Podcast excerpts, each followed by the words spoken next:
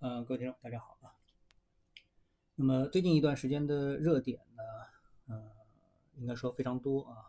一个呢，像这个吴亦凡的热点，还有一个呢，像这个课外培训啊政策，还有呢，就是像这个游戏读评论啊这样的一些政策。那么这个呢，对整个的市场呢，呃，都引引起了非常大的这个反响啊和影响。那么这里呢，我就想到啊，我这个很早啊就把我的喜马拉雅的这个频道啊，起名就叫“财经三观论”啊。那无论是财经还是这个社会人文，其实呢都是跟三观有非常直接的关系。那么这个三观呢，包括非常多的这个内容啊，比如说你的人生观、价值观、世界观等等啊。比如说有人说你没去过世界，怎么会有世界观？那么所以呢，这个有着不同的啊这个三观的人，其实呃聊的。聊事情的时候啊，这个碰撞观点的时候呢，就会碰到一些比较大的障碍。比如说我们在留言区里面，啊，我今天发现七天前关于河南大水，啊，就有一位这个听众留言说这都是马后炮，啊，这意思呢，其实我觉得啊，首先这个非常非常的这个不精确啊。什么叫马后炮呢？那个大水，我我不可能在大水之前去预告大水，对不对？但是呢，我们从交易的角度来说呢。我们绝对能够在交易之前制定一个非常完备的交易的这个计划，包括啊什么情况买入，什么情况下面我们应该卖出啊是获利卖出啊什么情况下面获利卖出，什么情况下止损卖出，对不对啊？那么这个呢就都已经是属于马前跑了。唯有呢什么计划都没有做，那么就冲进去，冲进去之后哎损失了啊，这个一问哎你这个就是像赌博似的买入，对吧？那我们说这次无论是那个南京的之后的疫情啊，还是郑州，呃，连这个水灾带疫情啊，我们看到的都是一些这个前置策略没有做好的这样的一个结果啊，也就是事前防范。那我在节目当中就说了，比如说对比上海啊，上海是一个台风不能算多发吧啊，但是呢我们就很警惕啊，每次一说下大雨了，地铁基本上都宣布关停。啊，暂停营业啊，大家别来坐地铁，对不对？啊，那么在这种情况下面，我们其实也很少看到，呃，说这个地铁啊，上海地铁会进过水，或者是进大水，对不对？但这些都是属于防患于未然啊，不能说是进了水之后你再说，哎，这我们怎么去挖水啊？今天看到一个新闻说，这个南京啊已经开始开表彰会了啊，这个疫情表彰会了，这个就让大家非常的这个无语啊。那么前面说到三观的问题，我们看到网上这两天啊，关于三观啊。谈的事情也非常多，比如说像这个网络的大 V 啊，什么六六啊，还有另外一个我都不知道啊，啊也攒了几百万的粉丝吧，对吧？哎，但是网络呢是有一个有记忆的地方，你曾经以你的这个所谓自认为正确的三观啊，在这个呃网络上留言了、留音了啊，留下了视频了，那么这个未来或者因为当时你一定会触发一些人的这个反对意见啊，不管你正确与否啊，你都会触发对方的一种反弹。那么，当历史证明你是绝对错误的，啊，比如说我们按之前上海啊一帮这个呃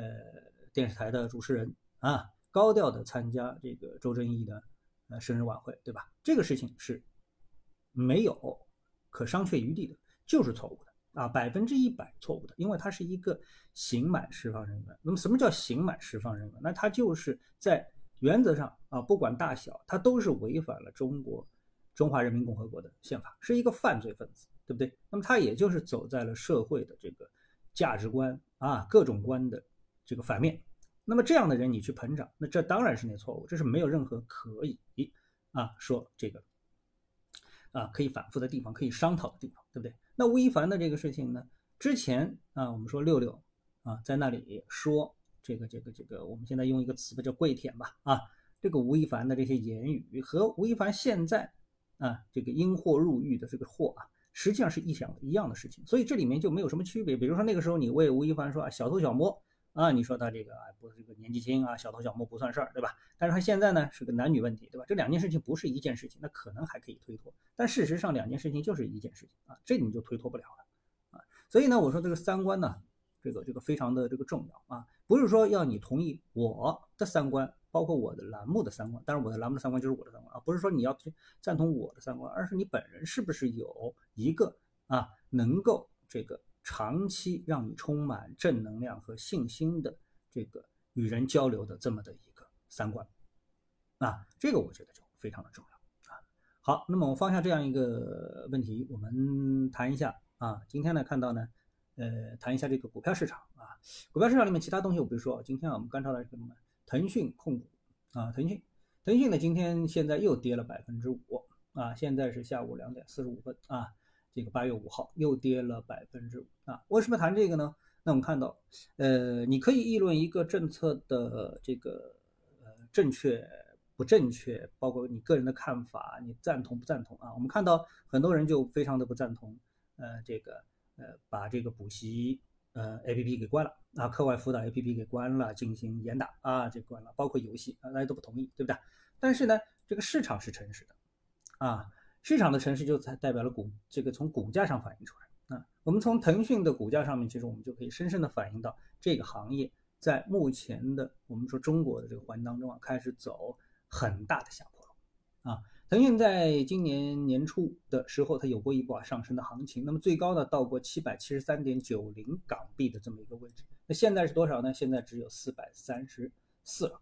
啊，差不多就是要拦腰一刀了。而且呢，从技术的角度来说啊，大家都知道啊。这个我除了谈一些泛财经之外呢，那么我还在技术上呢，那这个这个呃深究啊，深入的研究缠论，也写了为我一本书啊，叫《极简缠论》啊，呃，有兴趣的这个朋友呢，也可以去搜一下，网上搜一下啊，在这个网上能够搜到啊，那里有。那么呃，所以从技术分析的角度来说呢，当一个股票的股价跌破非常重要的支撑位的时候呢，实际上它意味着它的下跌会进一步的延伸啊。特别是什么呢？特别是在讲价值投资的地方，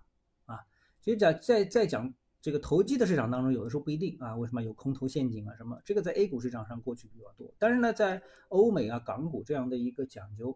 呃价值投资的市场上面呢，某一个关键的支撑位跌跌破啊，被跌破，实际上就意味着它的股价它的基本面向下打开了缺口，啊，打开了空间，并不是说它的这个技术面。啊，但是呢，两者相互印证，基本上都不会有太大的偏差，啊，都不会太大偏差。所以呢，从这个腾讯控股啊，今天啊，或者说这几个呃一段时间，两个交易这个周的时间吧，跌破了非常重要的五百港币的这个整数位，啊，这个整数位它是由什么构成的呢？它的重要的支撑位是在去年的七八九十啊这几个月份里面，三个月份啊。呃，七八九三个月里面呢，构筑的一个中枢，这个中枢呢是它重要的一个支撑位。这个被跌破之后，那整个的基本面的下跌空间可能说就是被打开了啊。所以呢，这个呢可能对整个的啊，我们说这个互联网啊，这个美股的呃中概股吧，中概互联网板块都会有非常大的引领的作用啊，应该是如此。好，谢谢各位，下次节目时间。